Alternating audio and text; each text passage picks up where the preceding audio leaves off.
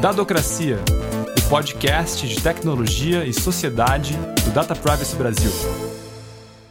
De acordo com um levantamento feito pela revista MIT Technology Review, até o dia 11 de junho havia pelo menos 32 aplicativos de contact tracing diferentes no mundo.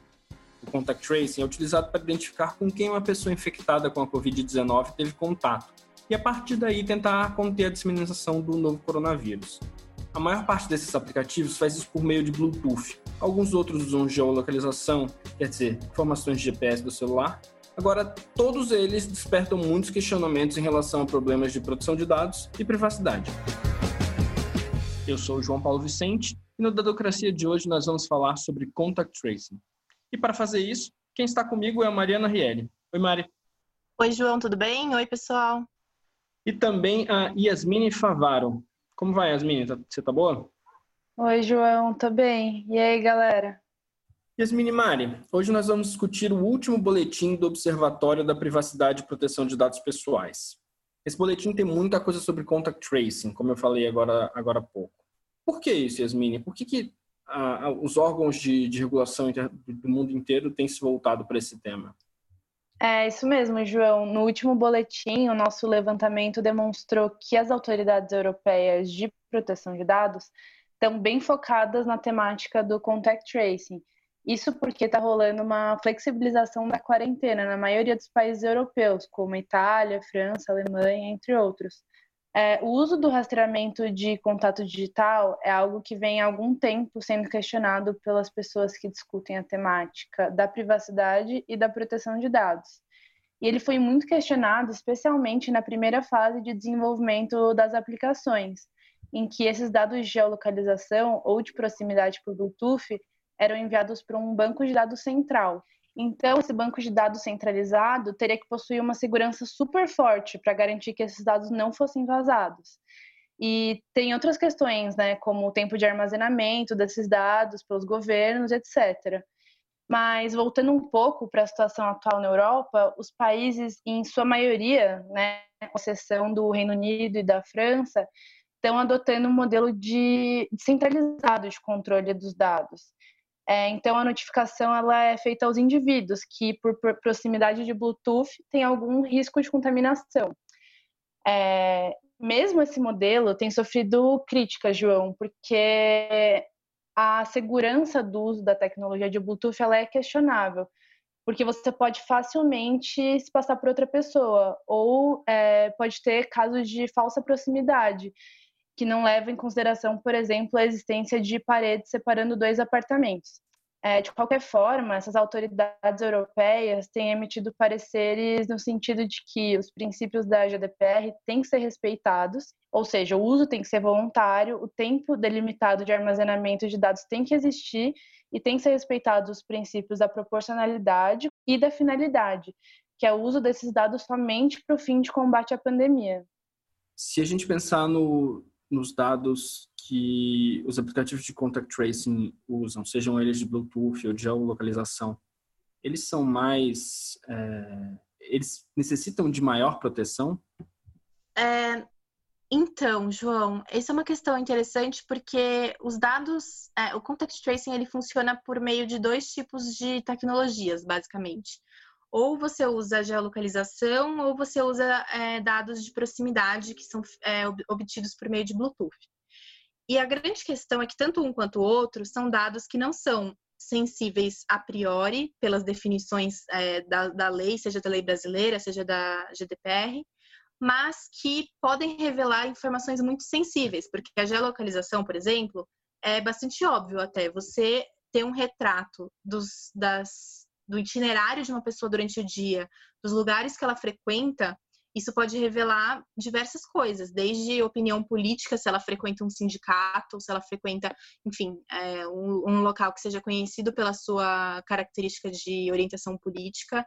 É, ela pode revelar dados de saúde, se a pessoa frequenta um hospital, uma clínica com uma especialidade específica, uma oncologia, por exemplo, ela pode revelar que a pessoa tem câncer se ela frequenta com com, com muita frequência ou alguma coisa do tipo, é, e pode revelar outros dados sensíveis, mas os dados de proximidade, que são os dados do que, que, são obtidos por meio do Bluetooth, ele pode revelar basicamente quais são os seus hábitos e com quem você tem contato. Então, as pessoas na sua vida com quem você tem contato.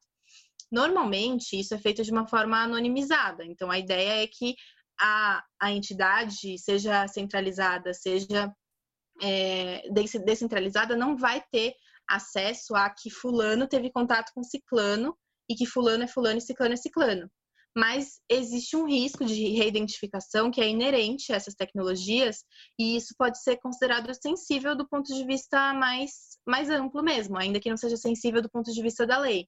Então é por isso que tem que ter muita preocupação e muito cuidado com esse tipo de dado, porque ele diz muito sobre a vida das pessoas. Eu achei muito interessante um dos artigos destacados pelo boletim, que tenta estabelecer alguns parâmetros é, para definir quais as situações em que é válido usar o contact tracing. De certa forma, é semelhante ao que o Data Privacy fez algumas semanas atrás com o relatório é, Privacidade e Pandemia sobre o uso de dados pessoais de forma mais ampla no combate ao coronavírus.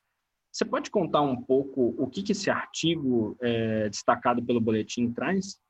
Sim, João. Esse artigo ele se chama Ethical Guidelines for COVID-19 Tracing Apps ou diretrizes éticas para o uso de aplicativos de rastreamento para o Covid-19. E esse artigo, ele propõe um esquema de perguntas e respostas para se analisar se o uso de determinado aplicativo de rastreamento é ético ou não. Então, os autores, eles fazem 16 perguntas e estabelecem quatro princípios para o uso ético desses aplicativos. É, então, o uso teria que ser necessário, proporcional, cientificamente válido e limitado no tempo. Para finalizar, esse artigo ele aponta que na prática vão existir trade-offs ou trocas entre direito à proteção de dados e o combate à pandemia, mas que é de extrema importância que as diretrizes éticas sejam seguidas para que essas trocas sejam proporcionais e não sejam abusivas. Então, foi um trabalho semelhante ao que nós, da equipe de pesquisa do Data Privacy, fizemos no relatório, como você citou. Esse tipo de discussão sobre é, parâmetros, perguntas, princípios, enfim, é, essas balizas para o uso de dados pessoais no combate à Covid-19 tem surgido também nos, nas autoridades nacionais de proteção de dados na Europa. Então, por exemplo, na Eslováquia, é, nós tivemos recentemente um parecer da autoridade que estabelece algumas perguntas básicas que é, os operadores dos aplicativos devem se perguntar em relação ao rastreamento de contato antes de implementar o uso de um aplicativo. Então, é justamente a mesma lógica do que você apresentou em relação ao artigo, né? São perguntas para orientar, para guiar a atuação dos é, fornecedores da tecnologia para que eles consigam fazer essa avaliação interna se a tecnologia está de acordo com os parâmetros de proteção de dados pessoais. Então, por exemplo, você adotou uma abordagem projetada especificamente para proteger a privacidade, que seria a ideia de privacy by design, né? Então, desde a concepção do produto, você pensar em como embutir nele medidas de proteção à privacidade. Você abordou a segurança, as salvaguardas e a necessidade dos modelos centralizado e descentralizado, que é justamente essa discussão que a gente vem abordando é, sobre cada um dos modelos é, e quais são as qualidades e defeitos deles, porque nenhum dos dois é perfeito do ponto de vista da privacidade. Então, tem que se analisar quais são né, as salvaguardas que cada um oferece aos direitos dos indivíduos. Tem a pergunta que é se você pretende manter os dados para pesquisa de interesse público, que é bem interessante, porque a gente está nesse contexto de uma pandemia, né, uma, uma doença global, e, e tem muitos estudos né, de, na medicina que estão sendo realizados é, sobre como curar essa doença, sobre como criar vacinas, remédios, etc. E os dados podem ser úteis para essas pesquisas. Mas isso é uma coisa relativamente polêmica, porque normalmente a pesquisa é de interesse público, mesmo é, ela sendo de interesse público, ela é muito baseada no consentimento informado. Essa é a, a, a, história da pesquisa clínica, né? ela é baseada no consentimento informado. Então, é difícil pensar em fazer essa pesquisa com esses dados, ainda que eles sejam anonimizados, de uma forma muito, uh, muito ampla. Então, essas são as questões que a autoridade eslovaca levanta, e elas são parecidas com as questões que o relatório Privacidade de Pandemia levanta, que o texto que a Yasmini mencionou levantam, porque todas essas entidades elas estão olhando para a mesma situação a partir de parâmetros que são muito próximos. Então é natural que essas coisas sejam é, parecidas mesmo. A maioria desses aplicativos funciona no modelo opt-in, ou seja, você só usa ele se quiser, como é o caso de um aplicativo chamado Stop Covid, da França. Agora, uma matéria muito interessante da versão norte-americana do BuzzFeed, que foi publicada no final de maio, mostra como várias empresas têm feito com que seus contratados usem esses aplicativos.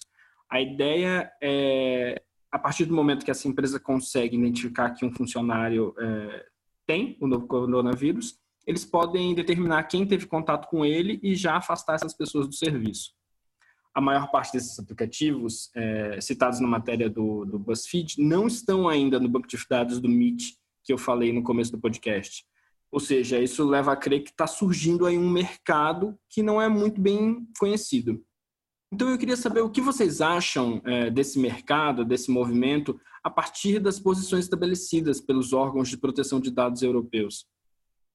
É importante ressaltar que essa questão da, do consentimento, né, do opt-in para utilizar é, os aplicativos de contact tracing é, tem sido muito central na, nas orientações que as autoridades europeias vêm é, desenvolvendo ao longo desses, desses meses, dos últimos meses. É, os aplicativos de contact tracing é, e de tecnologias semelhantes ao contact tracing começaram a ser usados nos países asiáticos é, como, como na China, como na Coreia do Sul e Singapura.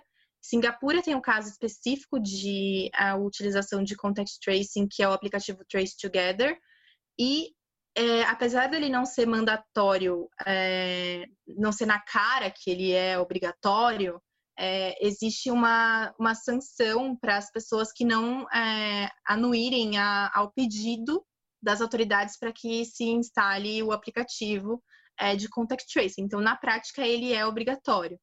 E, e, em outros países também asiáticos, essas tecnologias elas foram, é, as pessoas foram obrigadas a instalar essas tecnologias nos seus celulares e, e isso pode se discutir se isso teve efeitos positivos ou negativos, mas o fato é que na Europa a abordagem que foi adotada foi diferente e as, as grandes é, as, as autoridades nacionais de proteção de dados elas têm orientado no sentido de que os aplicativos devem ser opcionais, que as pessoas têm que ter a, a opção, a escolha de aderir ou não a, a esses aplicativos. No país de Gales, por exemplo, é, na ilha de White, foi realizado um, um estudo piloto com contact tracing, é, que era opcional, e aí o grande problema foi que teve uma aderência relativamente baixa é, em relação ao que era esperado de, desse, desse aplicativo. Então, é uma situação delicada, porque ao mesmo tempo em que você tem que garantir é, a escolha e o, a, o direito ao consentimento das pessoas, e essa é a orientação dos países europeus, é, também, para que o contact tracing funcione, ele depende de uma aderência grande, né? Falam que tem que ser por volta de 70% ou mais de aderência da população para que haja alguma efetividade. Então, existe um, tem um artigo da revista Nature que diz que uma, uma abordagem possível seria fazer é, nem opt-in, que o opt-in as pessoas não acabam optando por entrar, nem obrigatório, mas uma, uma, uma escolha intermediária, que seria o opt-out, que seria, por padrão, é, a pessoa tem um aplicativo e se ela não quer, ela sai do aplicativo, ela desinstala o aplicativo. Então, ela não é obrigada a ficar com o aplicativo, mas tem um estímulo a mais, vamos dizer, para ela usar o aplicativo, porque ele já vai estar, tá, é, por padrão, é, instalado no sistema operacional. Então, essa, enfim, a revista Nature, ela sugere isso como uma forma de tentar garantir uma aderência maior, porque realmente tem sido muito pequena, mas essa é uma questão a se discutir, porque, enfim, são são trade-offs aí, são escolhas a se fazer em relação a direitos, então é uma questão bastante delicada. E uma outra coisa que eu gostaria de abordar também em relação à matéria da, do BuzzFeed é essa questão da geolocalização e do uso de geolocalização para fins de contact tracing, que é uma questão polêmica, porque, é, por um lado, não é a medida mais efetiva porque é, a geolocalização, ela normalmente ela nunca consegue ter um raio de, de certeza e de, de acurácia muito preciso, né? Sempre tem ali alguns metros, algum, algumas centenas de metros, dependendo do tipo de tecnologia que é utilizada, é, de uh, margem de erro. Então, isso é, uma, é um problema do ponto de vista da eficácia do aplicativo e da tecnologia.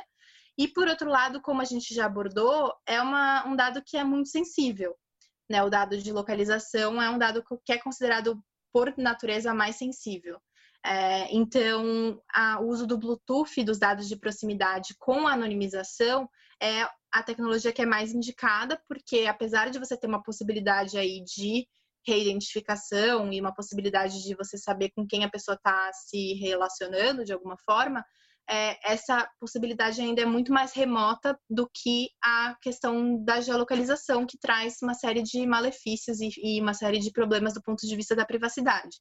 Então, essa é a orientação que tem sido dada, né? Que seja é, voluntário e que seja a tecnologia do Bluetooth.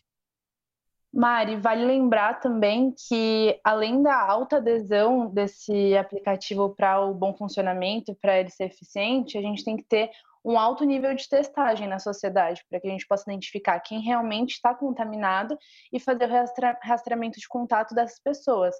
É, nos países da Ásia, a gente percebeu que, com alto nível de adesão e com alto nível de testagem, esses aplicativos foram realmente eficientes.